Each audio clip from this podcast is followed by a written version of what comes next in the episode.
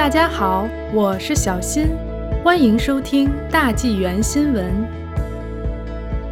加拿大骑警说，每天收到过百电话举报中共特工。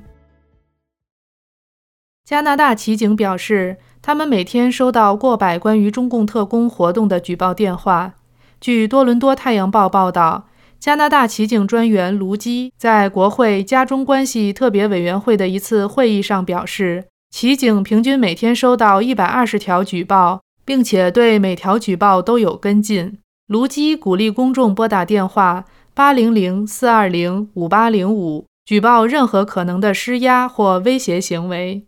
我们发现，值得注意的是，随着举报数量的增加，威胁行为的百分比显著下降。卢基说：“其中有些信息，人们可能只是感到威胁。如果他没有达到刑事犯罪的门槛，那我们通常就无法做些什么。”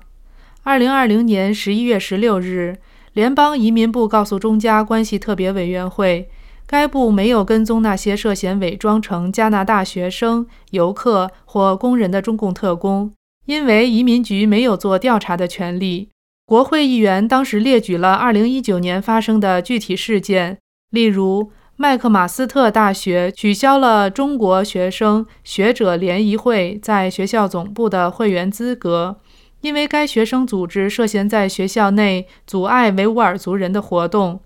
另一个例子是在多伦多大学士嘉堡校区，一名藏裔加拿大人当选学生会主席后，收到了死亡威胁。保守党国会议员庄文浩说：“众所周知，中共正在加拿大进行秘密及颠覆性的活动。